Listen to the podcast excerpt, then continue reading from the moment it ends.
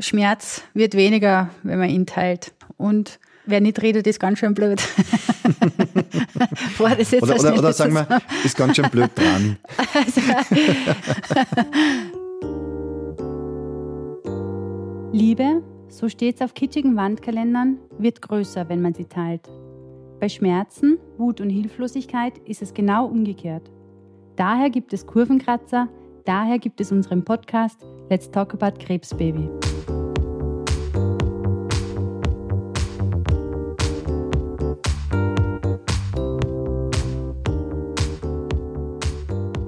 Ein fröhliches Hello, Hello, ihr Lieben da draußen. Schön, dass wir uns wieder hören. Ganz wundervoll, dass du heute wieder zu uns gefunden hast. Wir melden uns mit einer neuen Folge von Let's Talk About Krebsbaby und schon geht es los und mitten hinein. Ich habe uns heute einen Gesprächspartner mitgebracht, mit dem ich in den letzten Jahren wirklich viel gemeinsam erleben und arbeiten durfte. Er gehört zu uns, er ist Teil unserer Gang. Herzlich willkommen, Alexander Greiner. Es ist einfach super, dass du heute da bist. Hallo, vielen Dank für die Einladung, Martina. Ja, sehr schön für mich, auch mal hier sein zu dürfen. Freude und Ehre meinerseits, Voll. wirklich wahr. Alex, wir beide sprechen heute über Männer, also über Männer und Krebs natürlich, aber jedenfalls wird es eine sehr männerbezogene Folge, so uns das gelingt. Aber bevor wir uns in dieses Thema stürzen, lass uns doch einmal ganz kurz ein bisschen einen Blick auf dich als Person werfen. Magst du dir mal ganz kurz vorstellen? Mhm. Äh, ich bin der Alexander Greiner. Ich ähm, komme ursprünglich aus der Unternehmensberatung mit starkem IT-Fokus und ja, ich habe 2015 habe ich Hodenkrebs bekommen, ziemlich plötzlich. Ich war damals in einer beruflichen Umorientierungsphase und ähm, das war mit der OP ziemlich schnell erledigt und ich dachte, ich wäre geheilt und habe weitergemacht wie vorher. Habe dann als Barista gearbeitet in einer kleinen Kaffeebar und dann kam der Krebs plötzlich zurück. Also die Sache war nicht überstanden, wie ich dachte. Ich habe geglaubt, ja, ich bin unsterblich und mir kann nichts passieren. Mm, aber kenne. genau, dann hatte ich eine Metastase in der Schulter, im Knochen, im Oberarmknochen. Und dann war mir klar, okay, nein, ich bin nicht unsterblich und mm. ich muss mich wohl oder übel doch mit dem Krebs konfrontieren. konfrontieren. Mm.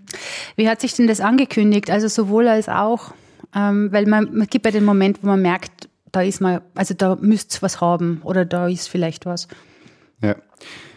Also beim ersten Mal war es so, das war ein bisschen komisch, ähm, weil ich habe schon ein paar Wochen lang gemerkt, dass irgendwie in der, in der Hose mehr los ist, dass das Gefühl anders ist. Also ja. ich fahre sehr viel mit, mit dem Fahrrad, mit dem Rennrad und da habe ich einfach gemerkt, dass die, dass die Hose ein bisschen dicker ist. Und ähm, im ersten Moment habe ich mich natürlich gleich männlicher gefühlt, so dicke Eier und so. ähm, aber irgendwann war es mir dann doch zu komisch und, und zu plötzlich. Also das, das dachte, da passt irgendwas nicht, habe dann abgetastet.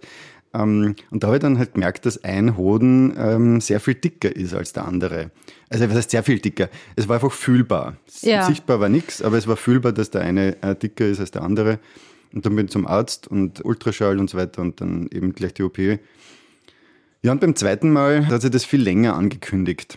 Mhm. Da hatte ich, also ein Jahr nach der OP, das war im Sommer 16, habe ich äh, ziemlich starke Schmerzen in der Schulter bekommen. Ähm, die waren urplötzlich da, ziemlich stark, so dass ich nicht einmal gescheit schlafen habe können. Okay. Und waren auch genauso plötzlich, wie sie kommen sind, wieder weg. Das ist ja schräg, ja. Ja, das war richtig schräg. Und äh, deshalb bin ich dann auch nicht so wirklich zum Arzt gegangen, weil ich zuerst dachte, das ist jetzt irgendwie eine Arbeitsüberlastung. Ähm, oder, oder, oder vom Klettern eine Sportverletzung. Ich bin zu der Zeit auch ziemlich viel gebouldert.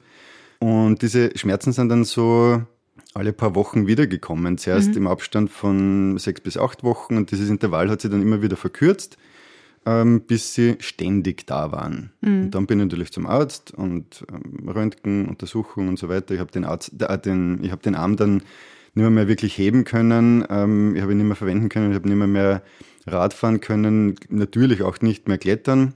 Mhm. Und äh, dann wurde halt irgendwann mal ein MRT gemacht und da war dann klar, okay, da ist jetzt ein Tumor drin mhm. in, der, in der Schulter. Ja, also wenn ich da jetzt einfach so mal nachfragen darf, ähm, bleiben wir mal noch ganz kurz bei deiner Geschichte.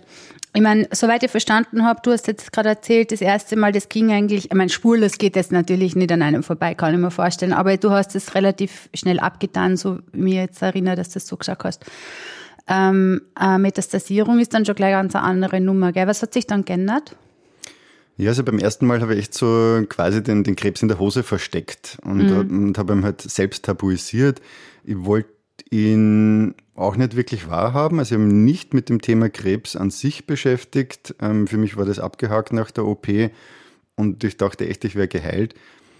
Und beim zweiten Mal habe ich dann gemerkt, ähm, nee, so, so ist es einfach nicht. Also ich mhm. muss mir jetzt dem Ding schon stellen und auch mit den ganzen Konsequenzen und ähm, überlegen, was mache ich für Therapie. Gibt es ja dann verschiedene Varianten. Ähm, vor allem zu der Zeit ähm, hatte ich eine Freundin, die wie soll ich sagen, also die, die, die versuchte mich zu sensibilisieren, dass ich doch keine Chemotherapie machen soll. Ah, ähm, ja. Es war dann auch noch sehr schwierig für mich, damit umzugehen, mhm. mit diesen Zweifeln umzugehen, weil ich habe ich hab eh selber schon genügend Zweifel ja, gehabt. Ja. Also ich bin habe auch so eine, so eine richtige Zweitmeinungs-Odyssee gemacht und bin zu hunderten Ärzten gegangen und, und die haben mir im Prinzip eh alle das Gleiche gesagt. Ja, das ist Hodenkrebs und der gehört jetzt behandelt, weil ähm, Hodenkrebs ist zwar mittlerweile sehr gut behandelbar, eh schon seit über 30 Jahren, mhm. ähm, mit hohen Heilungschancen, aber wenn du nichts tust, ist er Schaut absolut halt anders aus. ja. ja. ja verstehe. Jetzt kann ich mir ja vorstellen, dass du dir unter dem Tabu Mann und Krebs ähm, auch nochmal ein weiteres Tabu ausgesucht hast, nämlich Mann und Krebs und dann auch noch irgendwie am Heiligtum. Was macht das, was macht das anders? Ja, es ist, es schneidet schon irgendwie im wahrsten Sinn des Wortes ähm, die Männlichkeit ein. Mhm. Auch wenn jetzt, also in meinem Fall ist es jetzt so, dass ähm, ich einen Hoden weniger habe, das deine Zeugungsfähigkeit nicht beeinflusst. Ähm, mhm. Du kannst mit einem Hoden genauso noch äh, Kinder zeugen, das ist überhaupt kein Problem. Auch was den Testosteronspiegel und so weiter anbelangt, der männliche Körper, der funktioniert da weiter. Ähm, aber es ist halt ein Einschnitt in deine Männlichkeit, den ich für mich dann ähm, ja, verwendet habe als, als Impuls, äh, meine, meine Rolle zu hinterfragen als Mann. Mhm. Äh, wie möchte ich eigentlich leben? Mit welchen Rollen bin ich, mit welchen Bildern vom Mann bin ich aufgewachsen? Mhm. Äh, und wie möchte ich das weitertragen? Mhm. Auf was bist du draufgekommen? Auf was bin ich draufgekommen? Äh, also in meinem speziellen Fall ist es jetzt so, äh, dass ich auch noch unfruchtbar bin. Möglicherweise könnte es sein, dass daraus quasi auch der Hodenkrebs entstanden ist, mhm. ähm, weil da generell schon eine genetische Veränderung da ist, die jetzt ähm, nicht, nicht so dem, der Norm entspricht. Mhm. Hast du das humangenetisch anschauen lassen oder wie hast du das gemacht? Da gibt es Standarduntersuchungen. Ah, okay. ähm, das ja. heißt Spermiogramm, ähm, da sperrst du dich einfach in ein Kämmerlein ein und Machst du Selbstbefriedigung? I know what you mean. ähm, und dann werden einfach unter dem Mikroskop äh, wird das Ejakulat untersucht und mhm. da wird halt nachgeschaut, okay, wie viel Spermien gibt es insgesamt? Ich meine, das wird hochgerechnet, da werden nicht alle gezählt, ähm, sondern ja. ein kleiner Ausschnitt wird gezählt und das Ganze dann hochgerechnet auf die Menge äh, der Flüssigkeit.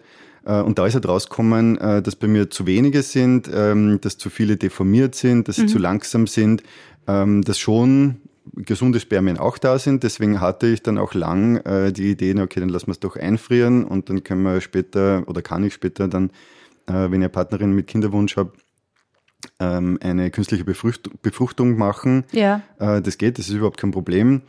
Mhm. Aber mittlerweile weiß ich, dass das für mich einfach nicht in Frage kommt. Also mhm. ich, ich, ich will keine Kinder. Und ähm, weil du gefragt hast, so wie hat's mein, mein Denken über den Mann verändert, was ich auch nicht will, ist, den Mann so darzustellen, wie er, wie er seit Jahrhunderten propagiert wird, so dieser Patriarch, der über alles herrscht, der im gewissen Sinne unterm Strich die, die anderen auch unterdrückt, den, seinen Willen aufzwingt. Davon möchte ich mich einfach lösen und erzählt es dann auch immer dazu, dass wir, glaube ich, so insgesamt als Gesellschaft uns schon dazu hinentwickeln können, dass die Männler auch ein bisschen zärtlich sein dürfen, dass sie Gefühle ze ja. zeigen, zeigen, dürfen, ähm, dass sie zuerst natürlich auch ähm, ihre Gefühle wahrnehmen dürfen und ausleben dürfen. Mhm. Ähm, und damit meine ich nicht, so wie es oft gemacht wird, ähm, Hass- und Wutgefühle oder irgendwie dann so in die Stärke zu gehen und, und den, den Helden zu spielen oder irgendwie den, den bemuskelten Fitness-Hero, sondern halt auch mal weich sein zu dürfen ähm, und sich auf die Gefühle einzulassen, auf alle ja. Gefühle einzulassen. Schön. Danke für diese, für diese schöne kleine Rede, muss ich sagen. für das, was Männlichkeit noch sein kann. Abgesehen Sehr davon gern. muss man sagen, man darf auch Muskeln haben und deswegen weich sein, oder? Natürlich, ich, ich habe auch Muskeln und ich gehe auch ins Fitnesscenter. Stimmt, kann ich bestätigen. mache Krafttraining. Obwohl sie beim, beim Klettern, also Klettern ist ein wunderschöner Sport und ich finde da, da sind es einfach noch schöner, die, die Muskeln, als im Fitnesscenter. Ja.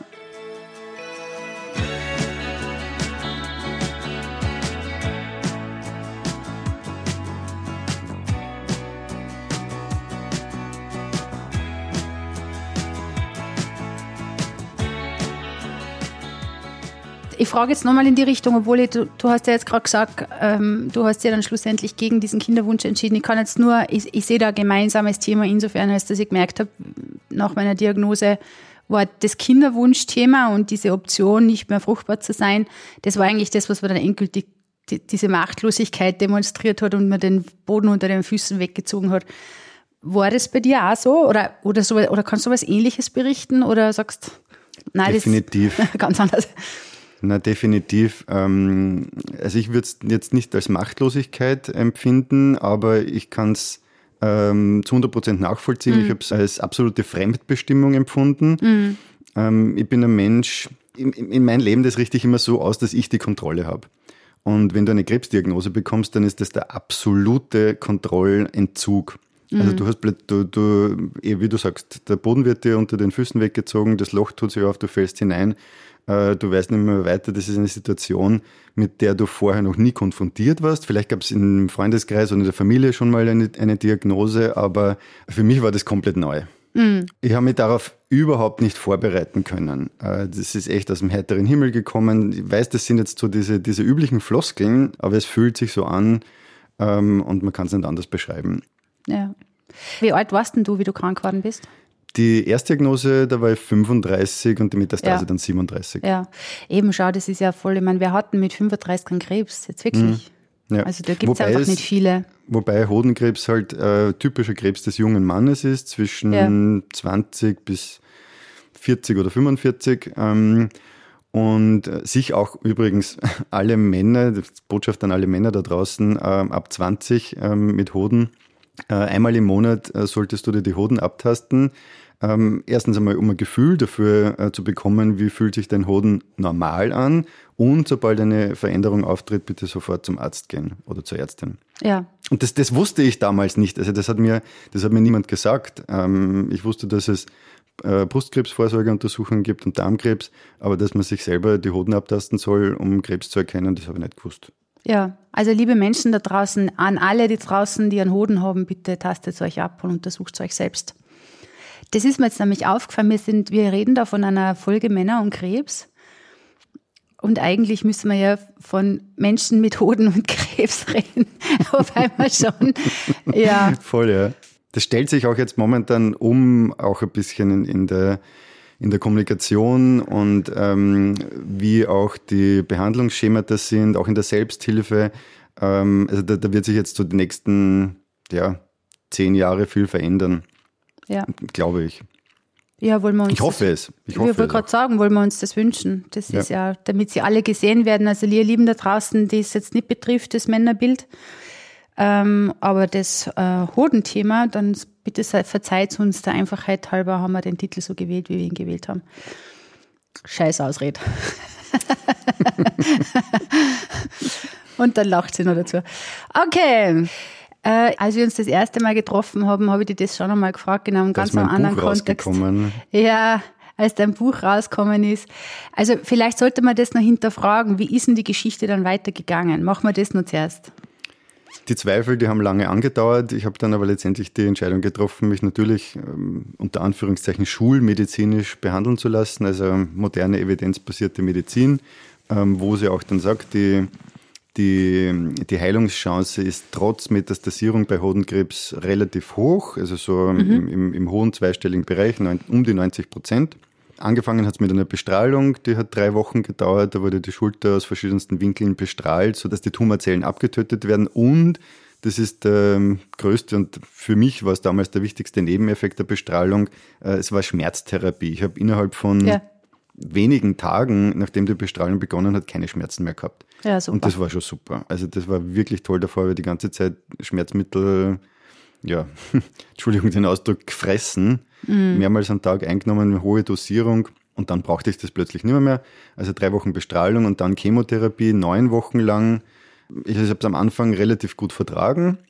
Und weil da so, es geistern ja immer wieder so diese, diese Themen herum, so Krebsdiät machen und so den Krebs aushungern und so. Ähm, also ich hatte auch direkt unmittelbar vor der Chemotherapie habe ich eine, eine Diät gemacht, die war aber TCM-basiert mhm. und da ging es darum, den Körper, also das war so ein bisschen so Detox-mäßig. Ja. Ähm, einfach nicht großartig belasten, schon genügend essen. Ich habe nicht irgendwie auf Zucker verzichtet oder so, ähm, weil den, den Tumor aushungern mit Zucker, Entschuldigung, das ist ja auch ein Blödsinn, das funktioniert nicht. Nein, das geht gar nicht. Der Krebsmetabolismus, der stellt sich ja um, dann werden halt deine mhm. Eiweißreserven angezapft, na toll, dann hast du irgendwann keine Muskeln mehr. Bravo. Ja, vor allem so wenig Zucker kann man gar nicht zu sich nehmen, weil jedes Kohlehydrat hat ja einen Zucker. Sowieso. Es wird ja alles also in Zucker umgewandelt. Ja. Ähm, und jetzt habe ich den Faden ein bisschen verloren. Äh, also ich mache die Klammer wieder zu. Äh, ich, hab, ich, hatte diese Diät, aber ich habe dann in den, in den ersten Tagen der Chemo ähm, habe ich einfach selber gemerkt, ich kann diese Diät nicht mehr, nicht mehr weiter durchziehen. Also ich habe echt so, so, wenn ich die Augen zugemacht habe, Fleischesgelüste entwickelt. Ja, okay. Ich wollte plötzlich Hamburger und Schnitzel und alles Mögliche. Ähm, und habe mir das dann auch natürlich gegönnt, weil der Körper, so eine Chemotherapie, die ist einfach wahnsinnig anstrengend für den Körper. Ja und habe dann halt wieder normal beziehungsweise eigentlich ja über Maßen gegessen. Mhm. Und äh, zweiter Zyklus habe ich dann richtig die Nebenwirkungen gemerkt. Dritter Zyklus war dann wirklich schlimm. Ähm, habe insgesamt fünf Kilo verloren. Ähm, aber nachdem die Therapie fertig war, ist mir auch relativ schnell wieder zu, gut gegangen. Also keine Ahnung, zwei Wochen später sind die Haare wieder nachgewachsen. Mhm. Und was mir dann danach relativ lang aufgehalten hat, also so insgesamt zwei Jahre lang die, die Wiedermobilisation der Schulter. Mhm. Also ich habe so Physio-Ergotherapie gemacht ähm, über zwei Jahre. Und das war unheimlich wichtig, weil jetzt kann ich den Arm wieder fast so bewegen wie vorher. Ich würde sagen, ja. so 98 Prozent. Also auffallen tut euch nichts, gell? Nichts mehr. Also ich gehe auch wieder bouldern, Fahrradfahren, Liegestütz, ähm, Fitnesstraining, auch über Kopf, irgendwelche Übungen ist überhaupt kein Problem. Ja, super. Das freut mich. Echt toll. Äh, jetzt, ähm, die Frage war auch ein bisschen darauf abgezielt, wie ist es dann weitergegangen? Ähm, du hast ein Buch geschrieben. Das ist genau. auch noch etwas, wie es weitergegangen ist.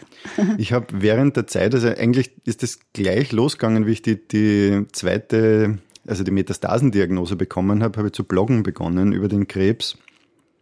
Und was alles passiert und mit welchen Ärzten und Ärztinnen ich spreche und welche Überlegungen ich habe bezüglich anderen Therapien und auch dieses Thema Schulmedizin versus ähm, Komplementärmedizin, Klammer Alternativmedizin Krebsdiäten. Ich habe mich da sehr eingehend damit beschäftigt. Mhm. Und das Interessante war, also eben natürlich, der, der, Hauptzweck war, dass ich nicht meinem ganzen Umfeld immer alles erzählen und erklären muss. Und dann mhm. habe ich einfach gesagt, Klassiker. Da hier ist dieser Link, lest nach, wie es mir geht, ähm, was mir durch, auch durch den Kopf geht vor allem. Ja.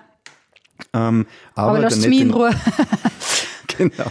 Ähm, der nette Nebeneffekt war, äh, es haben sich plötzlich Menschen bei mir gemeldet, die ich nicht kannte, weil der Blog war öffentlich, die haben das gelesen und die haben gesagt, hey Alex, so wie du über den Krebs sprichst und wie du mit dem Krebs umgehst, das gibt uns Mut.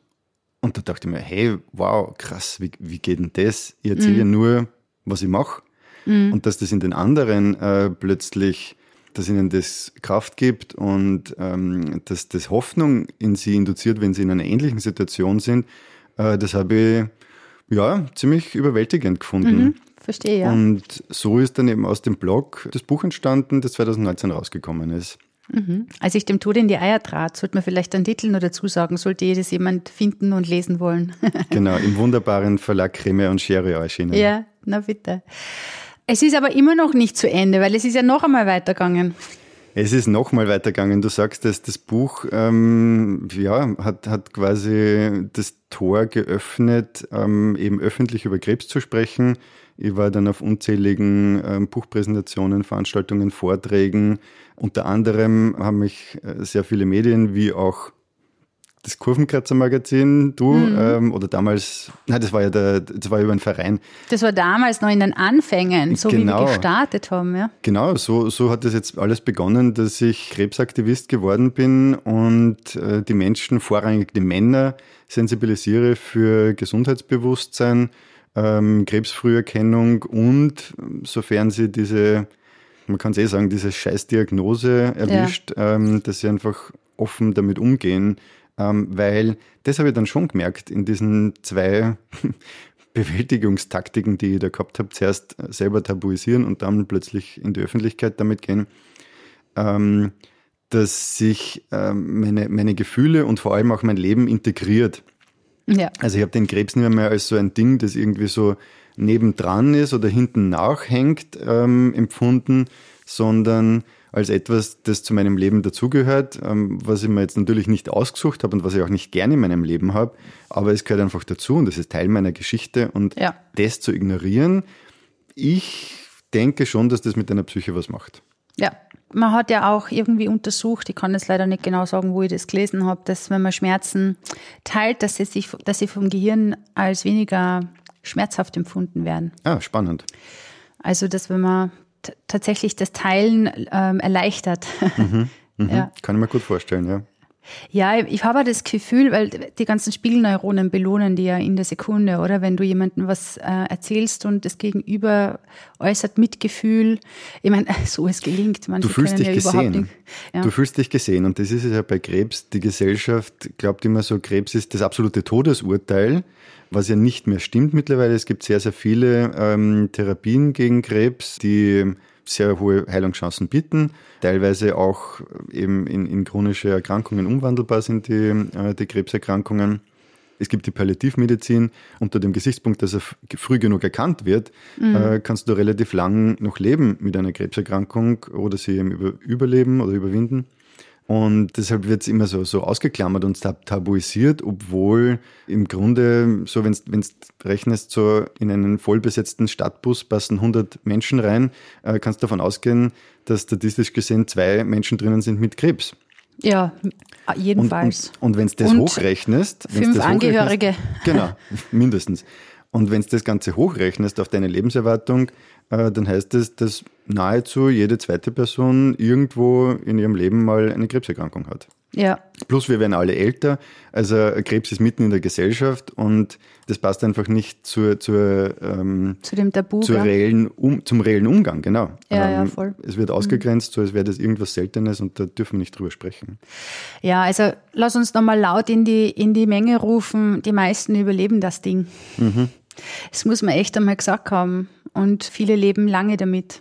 Voll. Also bis vorher wirklich das, das passiert, für den wir uns alle fürchten. Und das ist ja auch der Schmäh bei der Statistik. Wenn die Krebszahlen steigen, dann heißt ja das auch, wir werden die ganze Zeit älter, weil, die, weil die Medizin besser wird und weil die genau. Krebserkrankungen einfach häufiger sind, aber wir leben länger damit.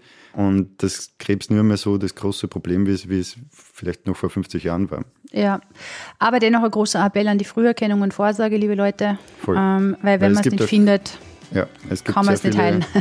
Äh, Krebsarten, die einfach ja, scheiße ausgehen können und da geht es um die Früherkennung. Ja, genau.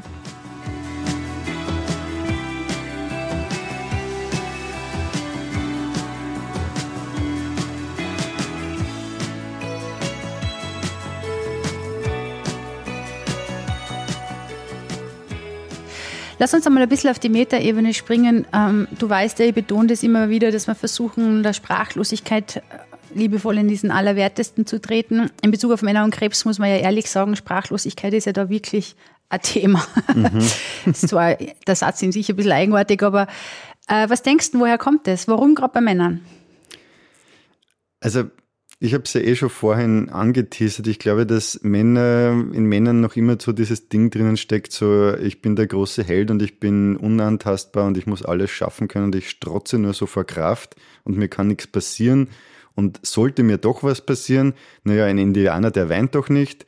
Also es ist noch immer so dieses Ding drinnen, diese, diese Unsterblichkeit, die wird immer propagiert. Und deshalb, glaube ich, fällt es Männern schwieriger als Frauen, mit Veränderungen im Körper umzugehen. Frauen sind es gewohnt, dass da ständige Veränderungen im Körper drinnen sind und Männer sind es nicht gewohnt. Da ist alles quasi immer gleich. Ähm, und deswegen werden dann vor allem alternde Veränderungen oder halt krankhafte Veränderungen äh, krass tabuisiert und ausgegrenzt und na na, es passt eh alles, nicht wahrgenommen und auch nichts dagegen getan oder halt dann erst sehr spät etwas dagegen getan, mhm. wenn, wenn die Kacke schon so richtig am Dampfen ist. Ja. Ich meine, Männer kommunizieren ja seelische Belastungen jetzt vielleicht. Also es sind ja alles Thesen, die wir da in den Raum stellen, immer unter dem Aspekt natürlich, dass es sehr wohl Männer gibt, die über Krebs sprechen und bist ja ein super Beispiel dafür. Natürlich sehr wohl Männer da draußen gibt, die ausgezeichnet über ihre seelischen Belastungen sprechen können. Das ist ja nicht das Thema, über das wir uns jetzt unterhalten wollen, sondern wir wollen ja nicht übertrieben jetzt die Klischees herprügeln. Aber also ich sehe es jetzt auch in der, in der Arbeit mit Kurvenkratzer oder Influencer. Wir sehen einfach die Sprachlosigkeit ist vorrangig männlich. Das ist, da können wir noch so männliche Themen bringen. Es werden die Frauen jene sein, die darauf reagieren. Mhm. Ich glaube, dass es einfach nicht gelernt ist. Oder weiß nicht, ist das einfach im Naturell drinnen eher? Naturell, ich meine, da, da müsste man jetzt 2000 Jahre zurückgehen. Ähm, schon auch ein bisschen. Aber ich glaube, dass, dass, dass wir uns da schon wohin entwickeln können, wo Männer auch offener sein können. Mhm und dürfen und wo sie das dann auch wirklich tun, ähm, wenn der Raum dafür geschaffen wird. Da müssen wir halt weg von, von toxischer Männlichkeit und von diesem äh, Kraftdenken und Stärkedenken, weil eine Krankheit zu haben, das, hat, das ist jetzt kein, kein Zeichen von Schwäche. Das sucht man sicher nicht aus. Ähm, vor allem bei Krebs ist es so, wir tragen ja alle Krebszellen in unserem Körper, die unser Immunsystem mehr oder weniger gut in Schach hält. Und ähm, wenn wir dann plötzlich einmal irgendwie nicht mehr die Möglichkeit haben, also respektive unser Immunsystem nicht mehr die Möglichkeit hat, damit umzugehen, dann, dann sammeln sich diese Krebszellen halt an und es bildet sich ein Tumor. Aber das ist kein Ding, dass ich irgendwie falsch gelebt hätte, sondern da, da, da, spielen einfach mehrere zufällige Faktoren zusammen. Und dann in so einer Situation in die Stärke zu gehen und zu sagen, wow, ich kämpfe dieses Ding jetzt weg, das ist halt komplett kontraproduktiv. Mhm. Außer man ist der Typ, dass, man das, dass das eine Ressource ist. Natürlich, das ja auch, also, oder? natürlich geht das auch, ähm, aber das, also das ist dieses große Aber für mich, ähm, vor allem für jene, die diesen, und jetzt nehme ich das Wort, das ich eigentlich nicht möchte, nochmal in den Mund, unter Anführungszeichen Kampf, die, jene, die den nicht schaffen, weil keine Ahnung, mhm. die Krebserkrankung zu stark ist oder die Therapie nicht wirkt oder andere Umstände da sind, die empfinden das dann teilweise nochmal als zusätzliche Verletzung, wenn dann so Aussagen kommen wie, na, hättest du doch mehr gekämpft oder so. Ja. Also ich würde sowieso propagieren, von dieser Kampfmetapher ist, wegzugehen. Ja, ist sowieso schwierig. Also die ist gerade für alle Krebspatienten und Patientinnen da draußen schwierig. Ja. Ähm, ich habe irgendwie das Gefühl, dass gar, also die männliche Sicht, glaube ich, sehr funktionell auf den eigenen Körper. Ich glaube, da ist sehr viel, was reparieren. Also, ich weiß nicht, Frauen haben da, glaube ich, ein bisschen, da schaut der Prozess ein bisschen anders aus. Ich weiß nicht, wie ich das gut beschreiben soll, aber mir kommt vor, dass, dass Frauen eher mit Sinnfragen und äh, Suche nach Unterstützung reagieren und Männer da eher zu Fakten und Tests und Zahlen tendieren, wenn überhaupt. Ja, und ich glaube, dass Frauen auch eher sich für Akzeptanz öffnen können, eine Situation zu akzeptieren, wie sie jetzt gerade ist, ähm, und daraus versuchen, das möglichst Beste zu machen. Also im Schnitt jetzt, ähm, mhm. wenn wir jetzt Frauen und Männer vergleichen. Und Männer dann eher so ins Handeln gehen und na, das, das muss man doch irgendwie hinkriegen können und so wie du gesagt hast, reparieren können, so wie man, keine Ahnung, ähm, die, die Lampe repariert oder ja. ein Radio oder ein Auto repariert. Ähm, nur der menschliche Körper, der ist jetzt kein, kein Computer. Da sind mhm. so viele Prozesse drinnen, die wir ähm, teilweise erst beginnen zu verstehen und äh, das, das, das funktioniert doch einfach, einfach nicht, diese, diese Herangehensweise, dass man auch den Körper so reparieren kann wie irgendein elektronisches Teil. Mhm.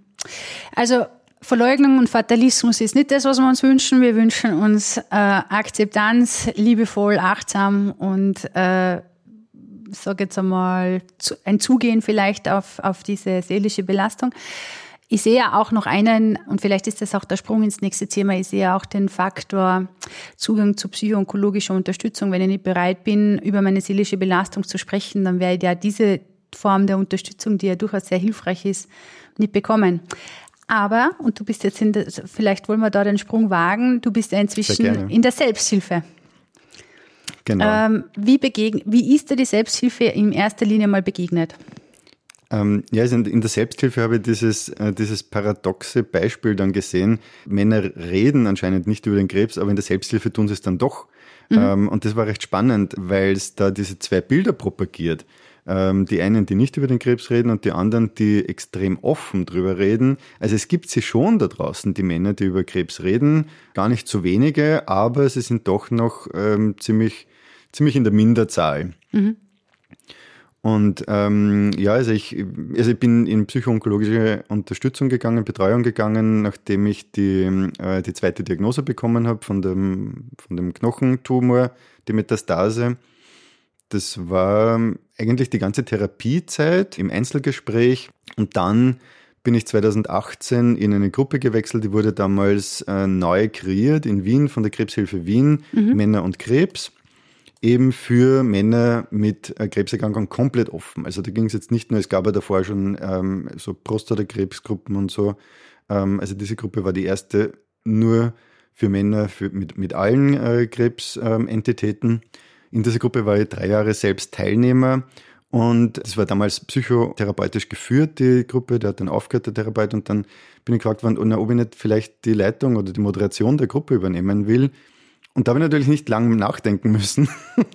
Yeah. ich habe dann äh, gleich am nächsten Tag entschieden, okay, das, das mache ich jetzt. Ähm, ich will den Männern einfach einen, einen Raum geben, den, den krebserkrankten Männern in Wien einen Raum geben, ähm, um offen über ihren Krebs zu sprechen. Ja. Ähm, sich mit ähm, Gleichbetroffenen auszutauschen, vielleicht auch Tipps zu holen für ähm, Behandlungen oder äh, was man noch zusätzlich tun kann, aber hauptsächlich äh, über die Gefühle zu sprechen und über die Bewältigungsstrategien zu sprechen, weil das ist nämlich das A und O. Ja. Da kriegst du eigentlich viel zu wenig Input. Ich meine, es gibt schon im Internet sehr viele Ressourcen, auch, wie du weißt, eben das Kurvenkratzer Magazin, wo, man, wo wir sehr viel äh, drüber schreiben, wie, ähm, wie Krebscoping möglich ist, ähm, individuell. Aber der Austausch, äh, da gibt's recht wenig, weil wenn ich jetzt zur Zweitmeinungsodyssee, so wie ich damals gemacht habe, bei meiner Diagnose mache, na, das ist natürlich immer medizinisch gefärbt. Da geht's immer um die Therapie, ja. aber nicht drum, wie gehe ich mit der Situation um, was mache ich psychisch. Ja, ich finde, es braucht da einen gewissen Realitätscheck. Das heißt, dass es okay ist, dass sich das jetzt schlimm anfühlt ja. dass ich da nicht falsch bin. Also, auch, dass das normal ist. Ich meine, ja. das ist komplett normal, ähm, dass das jetzt eine, eine, eine absolute Krisensituation ist. Ja. Und äh, das gilt es auch anzuerkennen. Und ähm, das ist auch Teil dieser, was ich vorhin gesagt habe, dieses Integrieren ins Leben und ähm, des Nicht-Wegschiebens oder, oder Verdrängens weil du, wenn du akzeptierst, dass es jetzt eine Krise ist, äh, komplett anders damit umgehen kannst und ja. der Erkrankung dann auch automatisch eine höhere Priorität einräumst. Mhm. Ja, und man scheitert da nicht so schnell. Oder? Weil das ist ja das, das Absurde. Man bringt sich ja selber, das wenn man also Scheitern, sprechen will. Scheitern ist ja dann, äh, das ist ja sehr individuell, ähm, wie ich Scheitern sehe. Ja. Ähm, also ich glaube, du meinst das, ähm, wie, wie, wie ich scheitere und zu welchem Grad ich scheitere, weil im Endeffekt kommt es natürlich schon, schon drauf an, äh, welche Krebserkrankung ich habe. Ähm, manche, die kann man einfach nicht gut behandeln. Das und ist aber für mich kein Scheitern. Scheitern nein, nein, ist das Empfundene. Das, ja, okay, das, ja. Wird eben, das wird eben oft so gesehen. Ja. Ähm, boah, jetzt kann man nichts mehr tun und es gibt keine Therapie mehr und ich bin austherapiert, diese ganzen Floskeln, die so, die so durch durch den Äthergeist oder durch die medizinischen Kliniken, äh, das stimmt ja auch nicht. Also wenn es jetzt wirklich, wenn, wenn wir wirklich von diesem echt ultimativen und letalen Fall ausgehen, es gibt ja dann auch immer noch die Palliativmedizin, mhm. äh, die dir in dieser letzten Phase auch noch sehr, sehr gut helfen kann. Ähm, und glücklicherweise ähm, in, in Österreich, ich weiß jetzt nicht genau, wie es in Deutschland ist, ähm, gibt es ja auch jetzt den, den assistierten Suizid ähm, was ja auch noch ein, ein, ein möglicher, ähm, wie soll ich sagen, ein möglicher Ausgang ähm, aus dieser Geschichte sein kann. Ja, wobei in Österreich noch kein gut reglementierter. Er ist nicht gut reglementiert, ähm, er ist mit sehr, sehr vielen Hürden verbunden. Es nehmen ihn gestern oder vorgestern ist ein Beitrag ähm, im ORF gewesen. Da sind viel zu wenige Menschen eigentlich noch, ja, so wurde es nicht gesagt, aber so sag's ich, äh, viel zu wenige Menschen wahrnehmen. Ähm, ich glaube, 100, 100 Registrierungen gab es und insgesamt um die 10 Mal oder was wurde das äh, tödliche Medikament eingenommen im letzten mhm. Jahr. Ja, es ist eh eigentlich erstaunlich viel für das, dass es erst seit einem Jahr gibt. dass sich da schon welche drüber gewagt haben.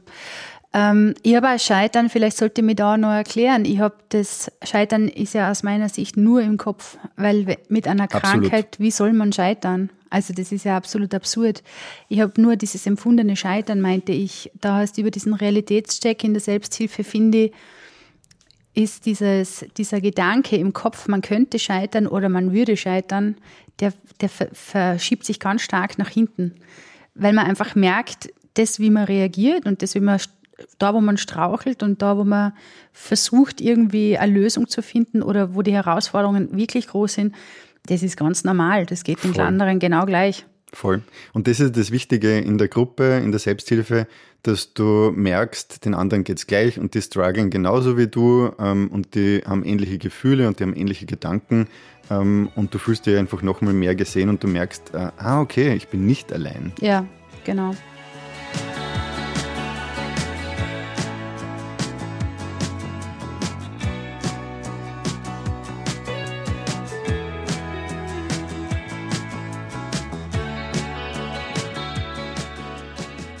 Vielleicht sollte man das auch noch erwähnen und das will ich vorwegschicken, das hat überhaupt nichts, also das ist keinerlei Bewertung, was die Qualität oder in irgendeiner Art und Weise diese Gruppe bewertet, diese Feststellung.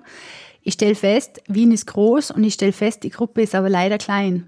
Das zeigt eigentlich nur wieder, wie problematisch es eigentlich ist, wie Männer mit einer Krebs, weil es bedeutet ja nicht, dass Wien, Wien keine Männer hat, die an Krebs erkrankt sind. Das bedeutet nur, dass die Männer nicht in die Selbsthilfe gehen, offensichtlich. Es gäbe in Wien sicherlich genügend Männer, denen so eine Gruppe gut täte, ähm, daran teilzunehmen, ähm, die sich aber aus unterschiedlichsten Gründen nicht öffnen können oder wollen.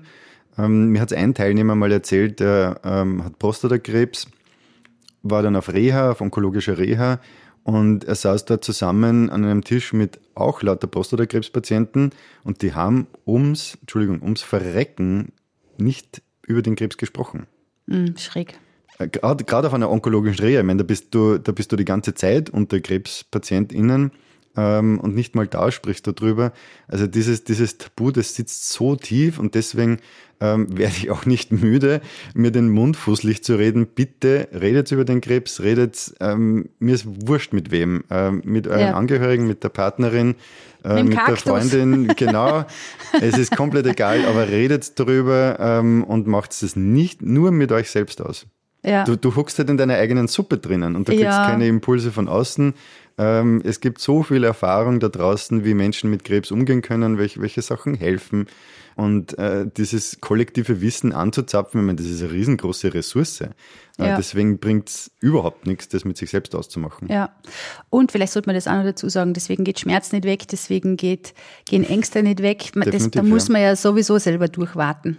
Also ich sage auch immer, Ängste sind da, um sich damit zu konfrontieren und nicht um sie wegzuschieben. Also mhm. Ängste äh, sind mittlerweile für mich schon so ein, ein, ein, gewisser Treiber durchs Leben, weil wenn ich merke, uh, da ist jetzt so ein kleines Angstgefühl, aha, spannend, woher kommt das, was könnte das für einen Grund haben, wo leitet es mich hin? Also ich schaue mir das dann schon genauer an. Mhm. Äh, ist jetzt nicht so, dass ich dann irgendwie in ein verkehrtes Coping reingehe, dass ich dann statt die Angst zu spüren, dann äh, laufen gehe oder ins Fitnesscenter oder mir eine Flasche Bier oder Flasche Wein aufmache, ähm, sondern ich analysiere das Gefühl und versuche herauszufinden, warum will mir meine Psyche da jetzt irgendwas sagen und was könnte es sein, was ich dagegen tun kann, damit diese Angst nicht wiederkommt. Ja, wobei ich sage jetzt Ängste, also gerade Ängste vorm Krankwerden, Ängste vor, also nicht überleben subtil. zu ja, aber also sie ich, sind ich einfach ja auch, ständig jetzt, da.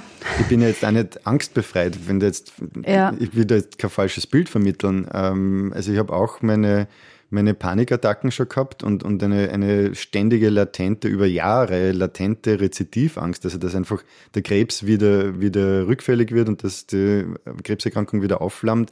Ähm, das ist lange da gewesen mit unterschiedlichen Symptomatiken, so Herzrasen oder einfach, es war nicht wirklich Herzrasen, aber so, so, so eine Enge in der Brust Druck, und ein starkes, ja. so ein Druck und so, so ein wirklich krasser Puls. Mhm. Ähm, der so nicht beschleunigt ist, also ich habe einen sehr niedrigen Ruhepuls, aber der hat mein Herz einfach so stark äh, schlagen gespürt. Mhm. Und das ist alles Ausprägung dieser, dieser latenten Rezidivangst gewesen. Und in, in so akuten Panikmomenten spüre das immer wieder ziemlich stark. Ähm, zum Glück kann ich dann mittlerweile recht gut damit umgehen, dass das dann bald wieder, wieder abflacht innerhalb von Stunden oder Tagen. Was machst du dann? Also was hilft da? Atmen. Atmen mhm. hilft mir wahnsinnig gut und ähm, Achtsamkeitsübungen, Meditation, natürlich auch drüber reden, sehr viel drüber reden.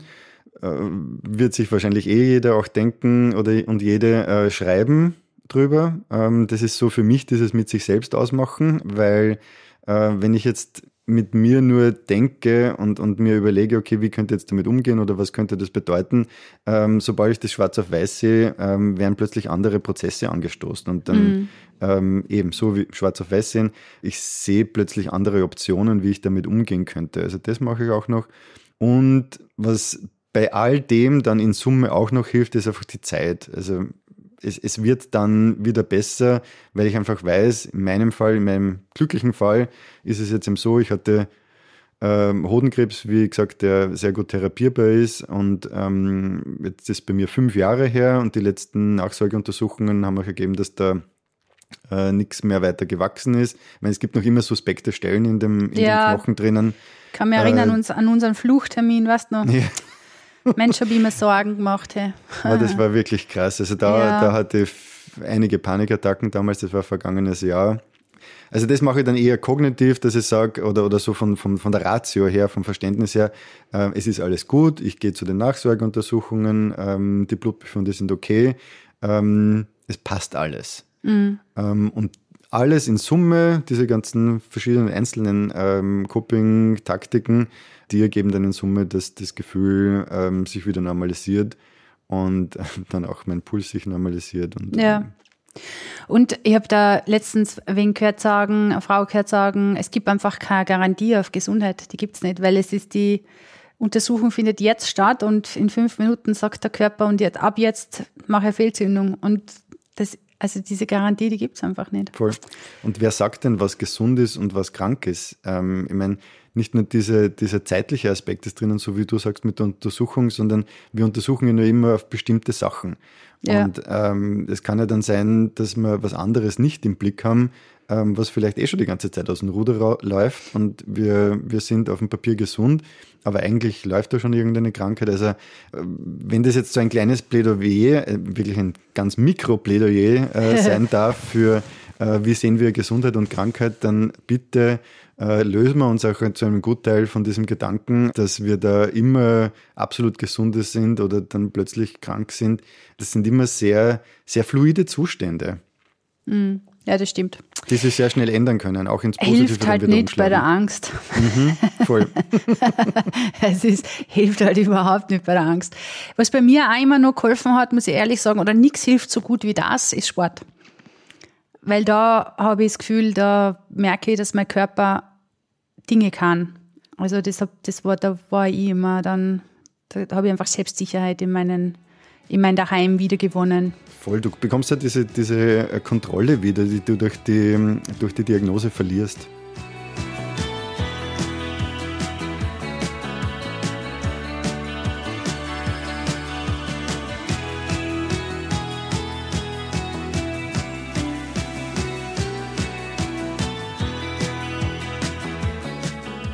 Also wenn wir jetzt sagen, wir schauen nochmal ganz kurz hin, was waren deine allergrößten Herausforderungen? Wir haben jetzt von Ängsten gehört, wir haben von Panikattacken gehört, Fruchtbarkeitsthema war dabei, Metastasierung ist natürlich, muss eine Riesenherausforderung gewesen sein. Wenn du jetzt so zurückblickst, du sagst, was war eigentlich so die ein, zwei wirklich die, die großen Dinge? Du hast eh schon sehr vieles aufgezählt. Was für mich auch noch eine persönliche Herausforderung war, aber ich hatte trotzdem zum Glück eine sehr gute Unterstützung ist, dass ich partnerlos war in dieser, mhm. in dieser Zeit, ähm, jetzt eigentlich sehr lange. Und das hat mich schon sehr stark getroffen. Aber äh, ich hatte zum Glück einen sehr, sehr großen ähm, Freundeskreis plus einen extrem lieben, ähm, engen Freundeskreis. Mhm. Also eine Handvoll an Freunden äh, und Freundinnen, die ähm, ja, also ich hatte das Gefühl, die, die, die gehen mit mir durch dick und dünn. Mhm. Und das ist eine unglaublich große Ressource, weil ich sehe jetzt auch ähm, oder eh schon lange in den Gesprächen mit anderen Krebsbetroffenen, auch in der Selbsthilfegruppe, dass das absolut nicht die Norm ist. Also Na, es gibt, es gibt Privileg, leider, ja. es gibt leider sehr, sehr viele Menschen da draußen, die sich, wenn du Krebs hast, von dir abwenden, die dich ghosten, die nicht mehr, mehr so den Kontakt halten. Und äh, das, das verschlimmert die Situation natürlich mm. immens für Betroffene, weil sie sich, jetzt haben sie schon eine, eine schwerwiegende Diagnose und dann wenden sich noch die Leute von dir ab, die fühlen sich absolut allein und, ja. und alleingelassen und in den Stich gelassen. Und umso wichtiger ist es, darüber zu sprechen ähm, und die, solche Menschen dann auch in die Einzelgespräche oder in die, in die Selbsthilfe zu holen, damit dieses Gefühl äh, gemindert wird. Natürlich kann jetzt eine Selbsthilfegruppe keine Familie sein. Das funktioniert nicht. Aber es kann in gewisser Weise schon ähm, das Gefühl von, von Verbundenheit vermitteln, Zugehörigkeit vermitteln. Ja. Ähm, und auch, dass ich gesehen werde und dass ich mit meinen Ängsten und Bedürfnissen und Sorgen ähm, ernst genommen werde. Ja, ja, ja, das ist schon. Also es sind Freundschaften sind ein Privileg und es sind ganz viele einsam da draußen. Das ist einfach so. Also ich verstehe es auch, dass das, dass das absolut schwierig ist, vor allem äh, mit Krebs geht ja einher, dass die einfach die Wahrscheinlichkeit hoch ist, in depressive Verstimmungen reinzukommen mhm. oder vielleicht sogar in eine, latente Depression hineinzurutschen. Ähm, und da, das macht es dann noch einmal schwieriger, sozialen Kontakt aufrechtzuerhalten. Ja. Also das ist, das ist einfach ein multifaktorielles Problem. Ja, ich finde, es ist noch ein Problem. Man haltet einfach nicht mehr alle aus. Definitiv. Nein, wirklich. Ja. Also es aber, geht einfach hat, nicht mehr. Es ist aber auch ein guter Nebeneffekt. Also ich habe ja. auch äh, die Krebserkrankung bei mir, äh, will jetzt nicht sagen zum Zweck genommen, aber zum, zum Anlass genommen, ähm, meinen ja, Freundeskreis ein bisschen genau auszusortieren. Mhm. Ja. ja, ja, verstehe. Ehrlich gesagt auch. Ehrlich gesagt habe ich das auch gemacht und es war bitter notwendig. Mhm. Und es ist da. gut. Also ich, ich muss nicht mit allen Menschen gut auskommen. Ähm, manchmal passt es einfach wirklich nicht. Ich habe einen sehr großen Freundes- und Bekanntenkreis, aber manchmal passt es nicht. Und von diesen unpassenden Beziehungen, ähm, das ist einfach besser, wenn man sie früher als später löst. Ja, ich habe so zahlreiche Bekanntschaften gehabt und das hat mir so viel Kraft gekostet. Mhm. Und ich bin aber vom Naturell her so. Mhm. Also es wäre mir jetzt ja wieder passiert. Also ich habe mir jetzt wieder selber müssen an der Nase nehmen und sagen, nein, ich halte es einfach energetisch nicht durch. Aus, ich halte es nicht durch. Mhm.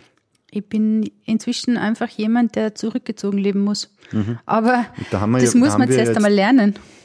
Äh, erstens das und zweitens wird es ja auch immer schwieriger, weil jetzt haben wir seit zehn plus Jahren diesen Effekt der Social Media und äh, mhm. ständiger Erreichbarkeit. Ähm, das macht es ja nochmal schwieriger. Ich weiß nicht, ob es da, da gibt sicher irgendwelche Studien dazu. Aus meinem Gefühl heraus ähm, habe ich jetzt mit viel, viel mehr Menschen ständig Kontakt ähm, als noch vor 20 Jahren. Mhm. Aber das hilft ja nicht Und gegen Einsamkeit. Ja, es hilft nicht dagegen, aber es, es, es ist auch ein trügerischer Effekt, weil du glaubst, ja. du hast eh so viel Kontakt, aber ja. es ist alles eigentlich oberflächlich. Plus, mhm. ähm, das, das wollte ich eigentlich sagen, es kann auch Stress bedeuten und du kannst dann mit Menschen vielleicht einen Kontakt haben, den du eigentlich gar nicht willst. Und da ist es halt immer besser, dann klare Schnitte zu setzen und zu sagen, hey, Du, da muss man gar nicht bösartig sein. Man kann ja sagen, hey, ähm, das tut mir nicht gut, wie wir miteinander umgehen. Ähm, ich möchte einfach weniger oder ich möchte keinen Kontakt mehr. Mhm. Wenn es nochmal zurückgingest, äh, was würdest du anders machen? Gibt es was? Das ist die äh, ziemlich krasse Frage. Was würde ich anders machen? Also, ähm, wenn ich früher gewusst hätte, dass man sie regelmäßig abtasten sollte, glaube ich, hätte das gemacht. Ich hätte mir mhm. früher äh, die Hoden regelmäßig abgetastet. Und ich hätte auch nicht so lange zugesehen mit, mit dieser ganzen Therapieoptionen-Frage. Ähm, mhm. Ich hätte einfach viel schneller die Therapie gemacht, weil je schneller das vorbei gewesen wäre, umso weniger, glaube ich, hätte ich dann Remobilisierung machen müssen. Mhm. Ähm, umso weniger wäre Knochen und Muskulatur ähm, in Mitleidenschaft gezogen worden. Aber das ist so, dieses leidige Thema, hätte Ware. Ähm, ja, es ist jetzt eh so gelaufen und das ist auch so ein Punkt der Akzeptanz. Also ich muss für mich akzeptieren, dass ich einfach manchmal in der Vergangenheit nicht so schnell entschieden habe, wie ich es gern gewollt hätte. Ja, ähm, das ist und, ja auch und muss dazu stehen, genau. Situation geschuldet, oder? Voll. Also, Mhm. Und, und wahrscheinlich war es auch okay, weil ich halt vielleicht dann der Typ bin, äh, der sich manche Sachen genauer und detaillierter anschaut, äh, der nochmal ähm, drüber schläft, vielleicht auch nicht nur eine Nacht, sondern zehn Nächte. Und vielleicht brauche ich das dann auch zum Entscheiden. Ja. Ist vielleicht noch ein gutes Stichwort Mündigkeit bei Patientinnen und Patienten. Wie wichtig ist das aus deiner Sicht? Absolut wichtig. Also ich finde es äh, sehr, sehr wichtig, sich selber über den Krebs zu informieren. Was ist das für eine Krebserkrankung? Ähm, wie welche Therapiemöglichkeiten gibt es, ähm, wie sind die Aussichten, was gibt es für andere Optionen. Stichwort andere Optionen, auch ähm, wenn es jetzt keine Standardtherapien gibt, auch darauf hinzuweisen, beim ärztlichen Gespräch gibt es die Möglichkeit, an einer Studie teilzunehmen. Da gibt es auch mhm. sehr, sehr viele Ressourcen im, im Internet drüber, Studienregister. Ähm, wobei auch das Problem herrscht, da muss man halt dann schon ein bisschen äh, medizinisches Verständnis dafür haben und ja. ähm, auch die ganzen Begriffe lesen können und verstehen können. Äh, das kann schwierig sein. Da kann es helfen, einerseits sich eben in die Selbsthilfe zu begeben, um dort erstens einmal Austausch zu finden und zweitens Kontakt zu finden zu VertrauensärztInnen. Ja. Sofern man diese nicht selber im, im Umfeld hat, also zum Beispiel eine Hausärztin oder irgendwie ein Arzt im Freundeskreis, ähm, der, der dich da unterstützen kann im, im Lesen dieser ganzen Sachen. Und mit diesem Bilden über die Krebserkrankung kommt ja dann auch, das ist ja der nette Nebeneffekt davon, dieses Gefühl der Kontrolle wieder ein bisschen zurück, auch wenn mhm. das jetzt vielleicht nur, wie soll ich sagen, äh, auch so, nur im Kopf. Auch nur im Kopf ist, genau. Und wenn es an der Situation aktuell noch nichts wirklich faktisch verändert, ja. aber es verändert zumindest das Gefühl und ähm, meine Herangehensweise an die Situation. Und mhm. ähm, im Endeffekt entwickelt es mich dann, du hast das Stichwort geliefert, hin zum mündigen Patienten oder zur mündigen Patientin, ähm, in der ich dann die Möglichkeit habe, im ärztlichen Gespräch mit dem, mit dem, mit dem ärztlichen Personal auf, auf Augenhöhe zu kommunizieren ja. und Entscheidungen gemeinsam zu treffen und nicht dort auch noch einen Kontrollverlust zu erfahren, so wie es mir teilweise gegangen ist, bei manchen Ärzten, die dann gesagt haben, ja, da machen wir die Therapie und die Therapie. Und, und ich habe mich dann überfahren gefühlt und dann habe ich gedacht, so, na, das, das will ich eigentlich nicht. Ähm, nicht so schnell, vor allem bei einer Krebserkrankung, wie es bei mir war, wo man jetzt nicht unbedingt sofort entscheiden muss, also wo, wo es einen, keinen so großen Unterschied macht, ob ich heute mit der Therapie beginne oder nächste Woche oder in drei Wochen. Mhm. Aber natürlich gibt es auch andere Krebsentitäten, wo man wirklich sofort entscheiden muss, wo, wo das, das aktuelle Überleben auf, auf Messerschneide steht, ähm, wenn man nichts tut. Ja. Also mündige Patienten, mündige Patientinnen leben länger. Absolut, ja. Schmerz wird weniger, wenn man ihn teilt. Und wer nicht redet, ist ganz schön blöd. Boah, das jetzt oder, oder, oder sagen wir, ist ganz schön blöd dran. Also, ich glaube, ich sage jetzt einfach an dieser Stelle Danke dir Voll. Vielen, vielen Dank, Martina. es war voll schön, mit dir zu reden. Alex, vielen Dank für dein ganzes Wissen und die Antworten und die Erfahrungswerte, die du äh, da so mitbringst und äh, die du mit uns so offen teilst. Ich ziehe meinen Hut für dir, Alex. Ich sage dir das ganz oft, aber ich muss es auch mal ganz öffentlich sagen. Es ist schon nicht ganz einfach, mit dem Thema in die Öffentlichkeit zu gehen. Du bist schon ganz schön mutig, muss ich ganz ehrlich sagen. Dankeschön. Hast du gut gemacht. Dankeschön. Und, und an alle mit, mit Hoden da draußen, ähm, bitte lasst euch untersuchen. Ähm, und nicht nur an die mit Hoden, also auch ähm, alle anderen Krebsuntersuchungen. Geht in die Vorsorge, konfrontiert ja. euch ein bisschen damit. Ihr werdet sehen, in, im Endeffekt, wenn, wenn irgendwas auftaucht, ist es einfach besser, wenn ihr früh genug draufkommt. Ja. ja, ich hoffe, dass wir mit unserem Gespräch einfach einigen Männern da draußen ein bisschen mehr Mut zur Selbstwirksamkeit zukommen haben lassen können, dann wäre einmal schon viel erreicht. Und der eine Absolut. oder andere zur Früherkennung rennt oder zumindest einmal mit jemand einmal den Mund aufmacht und sagt, hey, ich bin überfordert oder ich habe mhm. Angst oder, mhm. oder ich habe Krebs.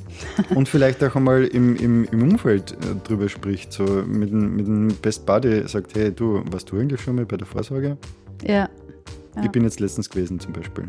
Sowas, ja. sowas könnte man ja sagen. Das geht ja. auch beim Fitnesstraining oder beim Laufen. Ja.